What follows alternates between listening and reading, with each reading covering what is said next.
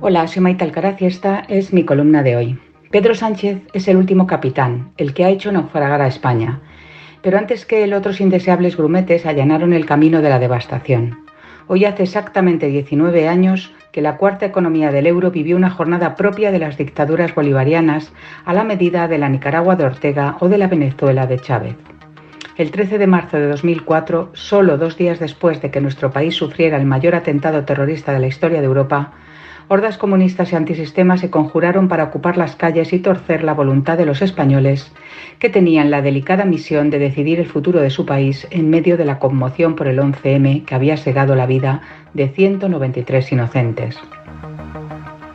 Al mando de ese golpe de Estado que cumplió su misión de adulterar la voluntad ciudadana estaban viejos conocidos de la afición,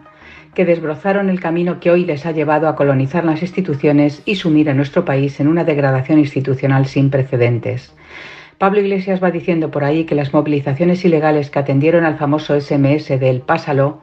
para rodear la sede del PP la tarde del día de reflexión fue obra suya y de un grupo de profesores de ciencias políticas de la Complutense acompañados de un periodista de izquierdas cuyo nombre sigue en el anonimato. El propio Iglesias ha confesado ufano que mandó 17 veces el mensaje, entre otros, a docentes de políticas. Las urnas del 14 de marzo arrojaron un resultado contrario al que auguraban todas las encuestas y entronizó a un anodino diputado leonés José Luis Rodríguez Zapatero como presidente del gobierno, mandando a la oposición al PP que ya había recibido Rajoy como herencia de Aznar.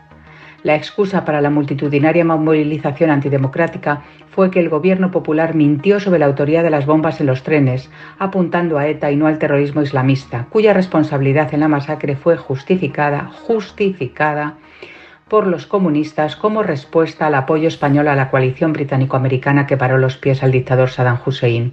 Así, la extrema izquierda vio respaldada con 192 muertos sobre la mesa su soflama del no a la guerra y la estigmatización de la foto de las Azores, e hizo caer a un gobierno que, todo hay que decirlo, gestionó francamente mal aquellos días de ruido y furia. En aquella jornada de reflexión, el PSOE del tan ponderado Rubalcaba tuvo un papel muy turbio, cómplice necesario del asedio al PP. Un responsable político con sentido de Estado habría salido desde el minuto uno a desmovilizar el populismo. El socialista fallecido quiso pescar votos en aquellas aguas turbulentas y solo condenó a la jauría después de que, con toda la razón, Mariano Rajoy llamara a la sensatez y a disolver la concentración ilegal. Rubalcaba necesitó que pasaran diez años para entender que aquel monstruo populista al que aquel día no frenaron e incluso engordaron para que les sirviera de brazo armado en las calles fue el germen del gobierno social comunista del que luego abominó, bautizándolo exitosamente como Frankenstein.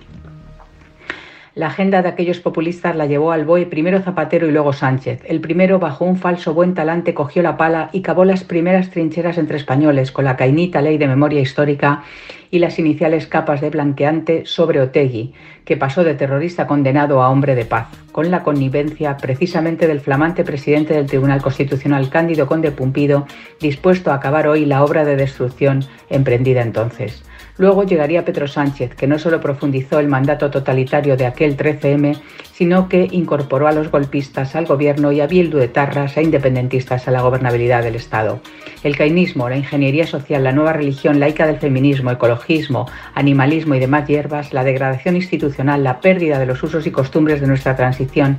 y la imposición de la saciedad en nuestra política son hoy los lodos de aquellos polvos. Sí, el 13 de marzo de 2004 ganaron ellos. Hoy tenemos la prueba, desolación y miedo.